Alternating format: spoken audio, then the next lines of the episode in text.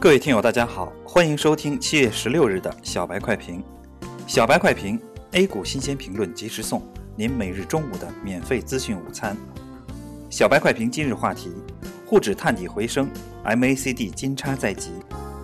早盘，沪深两市全线低开走低，创业板最大跌幅超过了百分之五，跌停板数量一度都在三百只以上。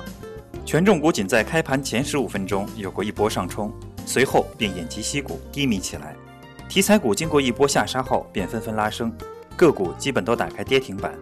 沪指在经过盘整以后，还是多头占据上风，指数大比例翻红。创业板波动比较大，早盘快速下滑之后便急速拉升，从负的五个点拉升到正的两个点，仅用了二十五分钟。之后震荡以后便再次拉升，截至中午收盘，沪指报收三千八百四十三点三五点，涨三十七点六五点，涨幅百分之零点九九。创业板报收二千六百四十六点二一点，涨五十六点一八点，涨幅百分之二点一七。板块方面，航空、船舶、广告包装、公共交通、软件服务等板块涨幅居前，银行和保险跌幅居前。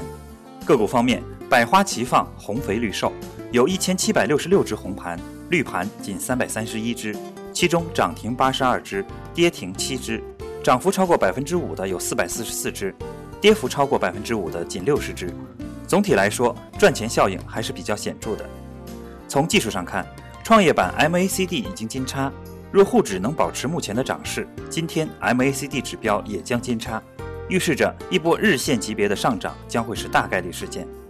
明天就是股指交割日了，若沪指和创业板都能以 MACD 指标金叉的态势来迎接股指期货交割，多头的士气必然会大涨。而股指交割多空大战出现，即便是小概率事件，也还有待明日才能正式揭晓。因为中国的股指合约在设计之初便考察了各市场不同的股指期货交割方式，结合我国股市的实际情况，发挥了后发优势，并且以强调抗操纵性为主，因此选择了计算相对复杂、操纵成本较高、抗操纵性更好的交割日最后两个小时现货指数的算术平均价作为交割结算价。